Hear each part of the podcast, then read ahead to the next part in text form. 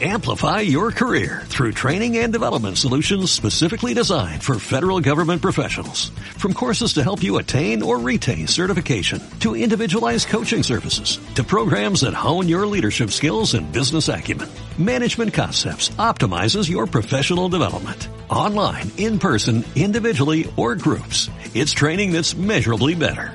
Learn more at managementconcepts.com. That's managementconcepts.com.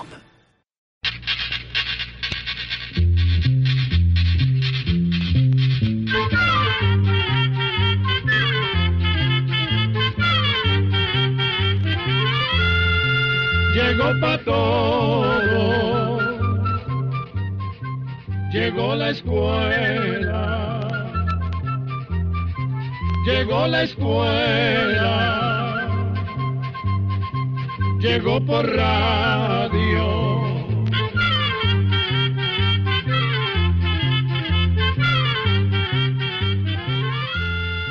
El Instituto Centroamericano de Extensión de la Cultura presenta su programa Oigamos la Respuesta. Compartiremos con ustedes las preguntas de nuestros oyentes y daremos las respuestas a sus inquietudes. Mándenos sus preguntas al apartado 2948-1000 San José, Costa Rica. También puede enviarnos sus preguntas al correo electrónico icq.org o encuéntrenos en Facebook como Oigamos la Respuesta. O llámenos por teléfono, código de área 506, número 2225-5338 o 2225-5438 ¿Qué tal? ¿Cómo están? Esperemos que muy bien. Nosotros con el placer de siempre presentamos...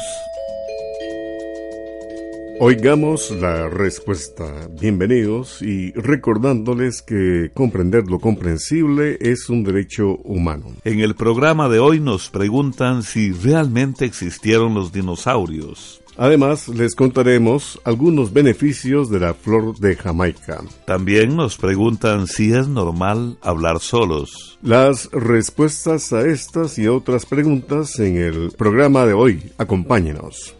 Bien, la primera pregunta nos la envía el señor Eulogio Amado Cortés Rivera, quien nos escribe por medio de Facebook desde Managua, Nicaragua. Dice así, yo creo que los dinosaurios no existieron ¿Qué opinan ustedes? Oigamos la respuesta. Como los dinosaurios dejaron de existir hace unos 65 o 70 millones de años, cuando todavía no había seres humanos en el mundo, nos cuesta creer que estos animales existieron. Pero eso lo han podido comprobar los científicos gracias a que han encontrado fósiles de dinosaurios en distintas partes del mundo. Los fósiles son restos de animales que quedan como hechos piedra. Lo que generalmente encuentran son fósiles de dientes, huesos, huevos y huellas endurecidas. Los paleontólogos, que son los científicos que se dedican al estudio de estas cosas, son como una especie de detectives Juntando todos los restos que encuentran en un lugar, pueden llegar a tener una idea de cómo era el dinosaurio y cuáles eran sus costumbres. Hoy en día se sabe que existieron alrededor de 700 especies distintas de dinosaurios. Unos eran enormes, pero también había otros que eran pequeños y débiles. Algunos se alimentaban de plantas y hierbas, mientras que otros eran voraces carnívoros. Se cree que los dinosaurios vivieron en todo el mundo. La causa por la que estos animales llegaron a desaparecer aún no está del todo clara. Pero la mayoría de los científicos cree que tuvo que ver con cambios que se presentaron en el clima del planeta. Se sabe que en esa remota época el clima se volvió más frío y esto alteró la vida en toda la Tierra. Eso hizo que muchas plantas y animales no pudieran sobrevivir y se cree que por esto los dinosaurios llegaron a desaparecer.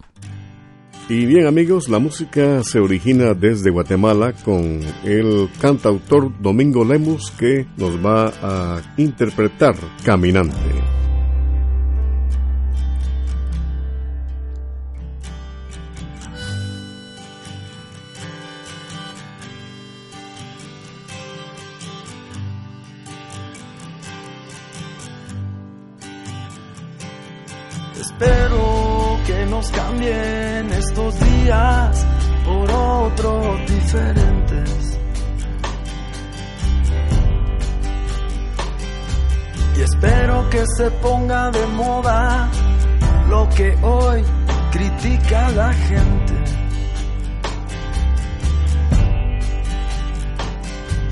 Espero te lleguen mis cartas, las más recientes, caminante.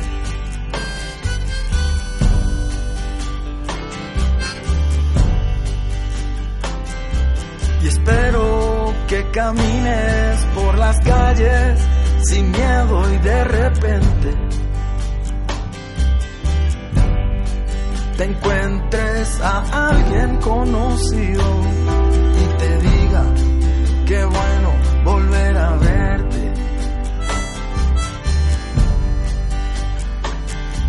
espero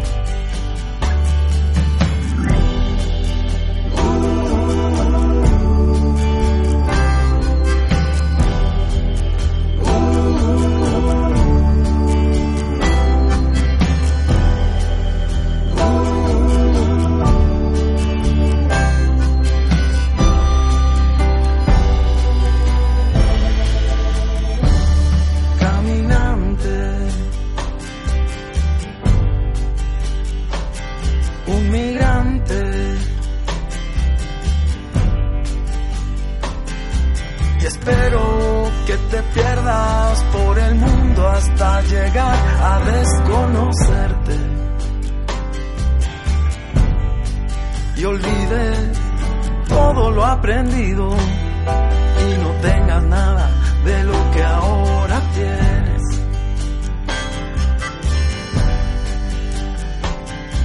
Y espero que encuentres el lugar donde siempre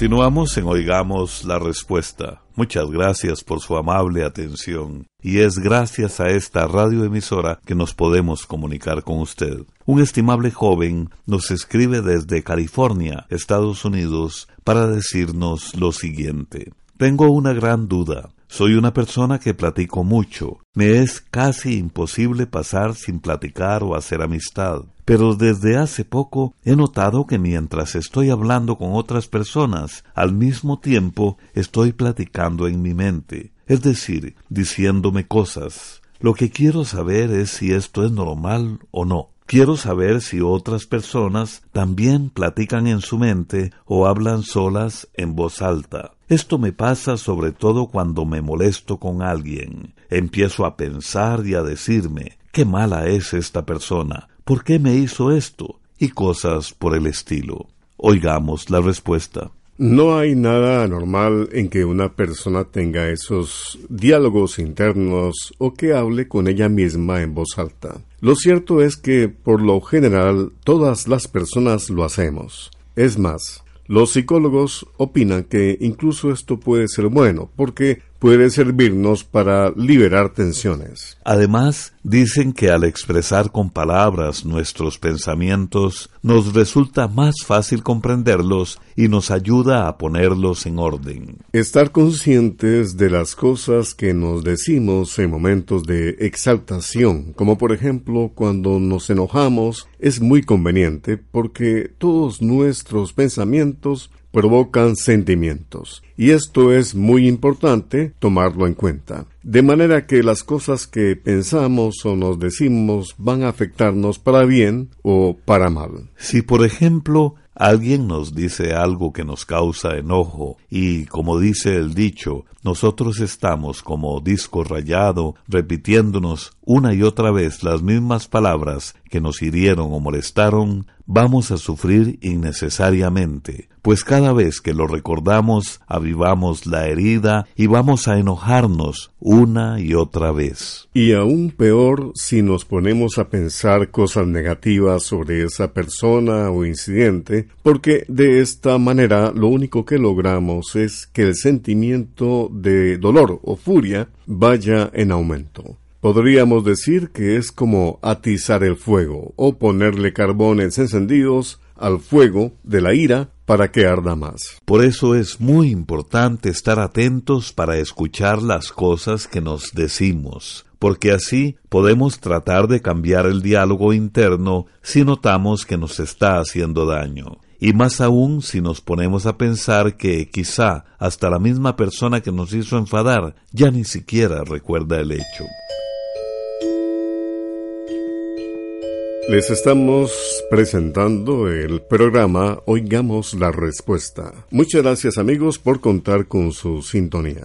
¿Está habitada la zona conocida como la Patagonia en América del Sur? Es la pregunta de don Carlos José Girón Macías que nos escribe desde Masaya, Nicaragua, y vamos a escuchar la respuesta. La Patagonia es una extensa región que queda en el extremo sur del continente americano. Abarca la parte sur de Argentina y de Chile y mide unos 800 mil kilómetros cuadrados de superficie. Para que se den una idea, el tamaño de la Patagonia viene a ser una vez y media el tamaño de toda Centroamérica. El clima de la Patagonia es muy frío, seco y ventoso. Las temperaturas son muy bajas durante todo el año. Debido a este clima tan duro, la Patagonia está poco poblada. Imagínese que en este extenso territorio viven algo más de dos millones y medio de personas dispersas en distintas comunidades. Una gran parte de la población de la Patagonia está compuesta por descendientes de inmigrantes europeos. También hay grupos indígenas descendientes de los primeros pobladores de estas regiones. Los habitantes de la Patagonia se dedican sobre todo a la cría de ganado, que se aprovecha para la producción de carne y cuero. En los valles se cultivan el trigo, la alfalfa y frutas como uvas, manzanas y peras. En algunas regiones de la Patagonia se han encontrado yacimientos de carbón y petróleo. Por eso se han construido plantas y refinadoras que han abierto nuevas fuentes de trabajo en la región. Por último, le diremos que la Patagonia tiene paisajes muy hermosos, que atraen a muchos visitantes. Por eso el turismo es otra de las actividades económicas en la que actualmente se ocupan los habitantes de la Patagonia. La música sigue siendo uno de nuestros principales rasgos de identidad. Vamos a ir a la zona sur de Costa Rica, a Pérez Celedón, para escuchar a un cantautor de esa zona, Sergio Castro, quien interpreta Verano Centroamericano.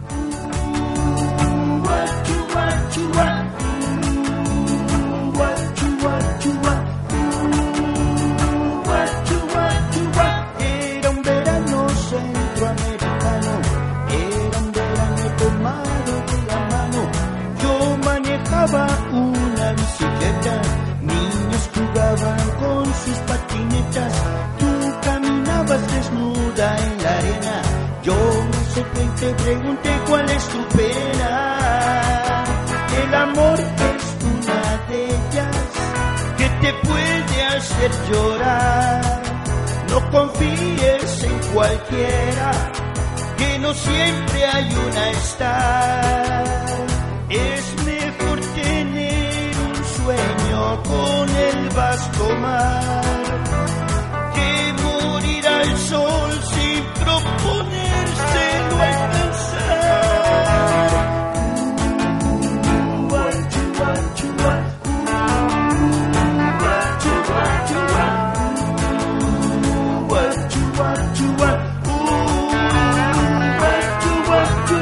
Yo a tu lado, tú al lado mío, juntos iremos muy lejos del frío.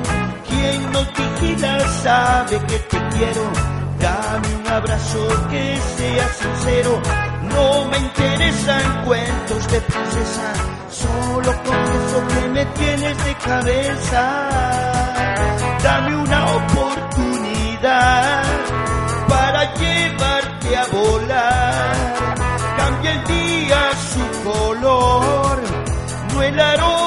De la flor. Es mejor tener un sueño con el vasto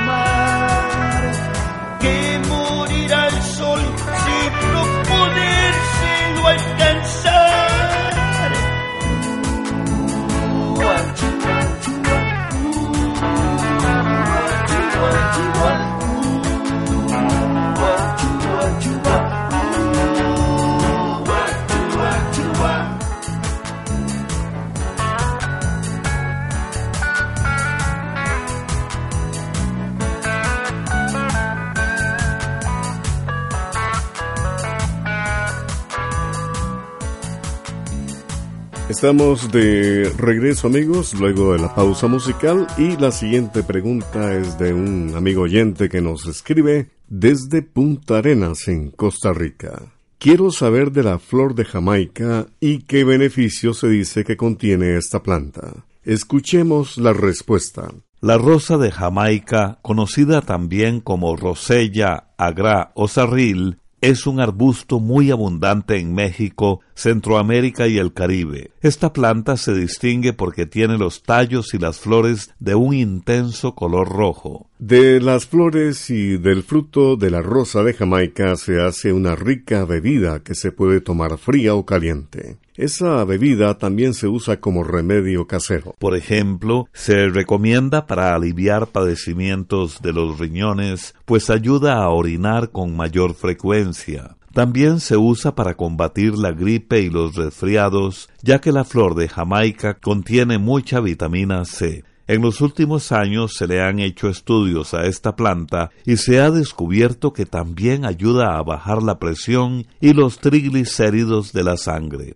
El color rojo de las flores de Jamaica se usa como colorante de muchos alimentos y bebidas. De los tallos se sacan fibras que sirven para hacer cuerdas y tejer canastas. Y en un país africano llamado Senegal, donde cultivan rosa de Jamaica en grandes cantidades, las hojas se cocinan y se comen revueltas con arroz y pescado. Pero a pesar de todos los beneficios que tiene la planta, si una mujer está embarazada o si bien está tratando de quedar embarazada, no debe tomar agua de flor de Jamaica, pues puede causar cambios hormonales. Tampoco se debe tomar si la persona padece de presión arterial baja, y a algunas personas puede causarles reacciones alérgicas.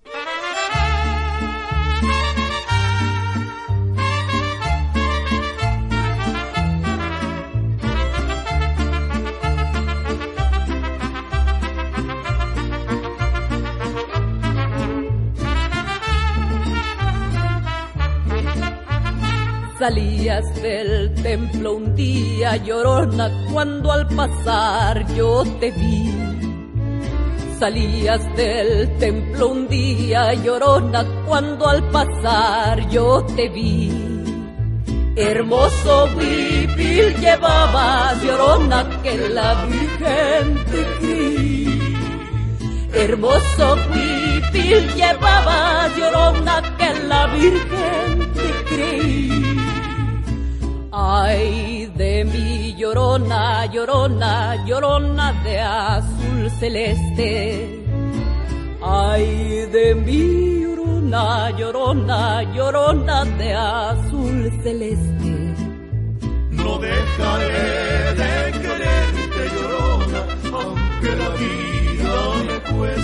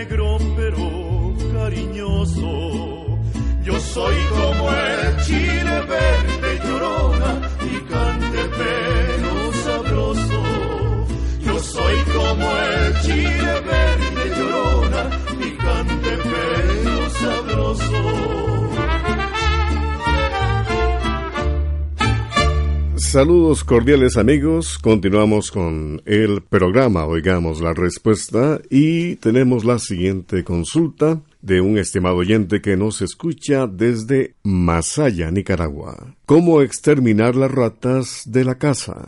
Escuchemos la respuesta. Eliminar ratas y ratones no es tarea fácil, pues estos animales se reproducen con mucha facilidad, pero le daremos algunas recomendaciones que esperamos le funcionen. Los ratones se reproducen en lugares donde haya comida, agua y en sitios seguros donde pueden tener sus crías. Por eso, para tratar de eliminarlos, hay que procurar que no encuentren esas tres cosas. Nuestra recomendación es eliminar los lugares donde se puedan refugiar los ratones, como madera acumulada, basura, cajas vacías o cartones. Además, hay que procurar mantener bien limpios tanto los alrededores de la casa como dentro de la casa. Elimine además cualquier cosa que pueda servir para que los ratones se escondan y hagan nido. También revise los caños y alcantarillas cercanas a la casa y tape los agujeros por donde los ratones se pueden meter. Por otra parte, hay que evitar dejar restos de comida al alcance de estos animales. Los basureros y los alimentos siempre deben mantenerse bien tapados. Si guarda granos como el maíz, asegúrese de mantenerlos en recipientes cerrados. En cuanto a venenos, podría usar raíces de un árbol llamado madero negro, que en algunos lugares se conoce como madera cacao o matarratón. Para esto se pone a hervir hojas de madero negro con agua, maíz o arroz y después se hacen cebos y se colocan donde pasan los ratones para que estos se los coman. Después de poner el veneno se debe revisar y, en caso de que las ratas se lo hayan comido, poner un poco más. Es importante no tocar el veneno con las manos, pues si los ratones notan nuestro olor, pueden alejarse del veneno. Estos cebos también se pueden hacer moliendo las semillas, raíz o corteza del madero negro y revolviéndolas con masa y un poco de agua. Pero debe tener cuidado de dónde pone este cebo, evitando que por ahí anden otros animales como perros, gatos o gallinas, pues si se comen esta también podrían envenenarse. Ahora bien, si prefiere usar venenos de los que venden en los supermercados, podría usar productos como el recumín o el clerat. Con estos venenos, el recumín o el clerat, hay que tener mucho cuidado porque son muy venenosos. Estos productos deben colocarse en lugares donde pasen los ratones, especialmente donde se encuentren sus excrementos. En las viviendas deben colocarse en lugares protegidos, como en el techo, a lo largo de tubos y conductos, detrás de los zócalos y muebles, cuidando siempre de que sean lugares donde no los puedan coger los niños ni otros animales. Eso sí, para poder acabar con una plaga de ratones, se debe seguir poniendo el veneno una vez por semana hasta que ya no se vea ningún ratón. También podría usar otros métodos como las trampas o ratoneras, o bien hasta tener un gato, que es una de las maneras más efectivas para acabar con las plagas de ratas y ratones. Programa C Control 03. Pase por aquí, mi reina, llévelo, llévelo, 500 el kilito Papa, de maíz papa, llévela papa, barata Bueno, para la su papa, salud, llévela, whisky llévela. tierno para su sopita. Venga, venga, llévelo, llévelo. Llévelo, llévelo, llévelo aquí. Lleve su almanaque Escuela para Todos 2019. Llévelo con cuentos, con consejos útiles y con mucha información de su interés. Ay señora, qué dicha que encontré el almanaque. Tengo toda la colección y justamente me faltaba el de este año. También soy un fiel oyente del programa Oigamos la Respuesta del ICQ. Y se dio cuenta que ahora puede mandar sus preguntas a través de WhatsApp. ¿En serio? ¡Qué buena nota! ¿Y a qué número? El número es 8485-5453 y como en Centroamérica cada país tiene su código de área, cuando guarde el número en su teléfono, agregue el código más 506 al inicio. Al inicio, ¿qué es eso del código? Es muy fácil, es agregar el signo de más, seguido de los números 506 y luego el número de teléfono. Entonces, el número completo es más 506-8485-5453. Uy, señora, ¿podría repetírmelo otra vez, por favor? Por supuesto, el número es el signo de más 506-8485-5453. Y dígame una cosa, señora, también se pueden hacer llamadas por este nuevo número. Este nuevo WhatsApp es solo para mensajes. Es importante que cuando envíe una pregunta también anote su nombre completo y el lugar donde vive. Muchísimas gracias por el almanaque y por la información. Voy a contarle a mi familia y amigos de esta nueva forma para hacerle preguntas al ICQ. Papa, papa, llévela Bueno, papa, para su salud, la papa, tierno para su sopita. Pase, aquí, pase por llévelo, aquí a llévelo. 500 el kilito de maíz Pujagua. Llévelo, llévelo. Y así llegamos al final del programa del día de hoy. Los esperamos mañana en este su programa Oigamos la Respuesta. Mándenos sus preguntas al apartado 2948-1000 San José, Costa Rica. También puede enviarnos sus preguntas al correo electrónico icq.org o encuéntrenos en Facebook como Oigamos la Respuesta. O llámenos por teléfono, código de área 506, número 2225-5338 o 2225-5438. Recuerde que comprender lo comprensible es un derecho humano.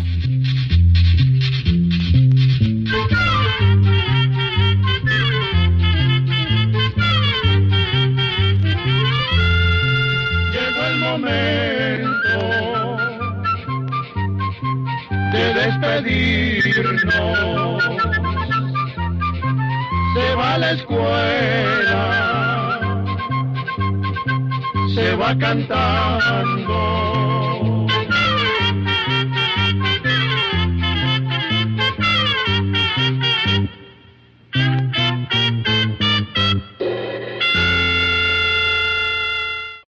Amplify your career through training and development solutions specifically designed for federal government professionals. From courses to help you attain or retain certification, to individualized coaching services, to programs that hone your leadership skills and business acumen, Management Concepts optimizes your professional development. Online, in person, individually, or groups, it's training that's measurably better.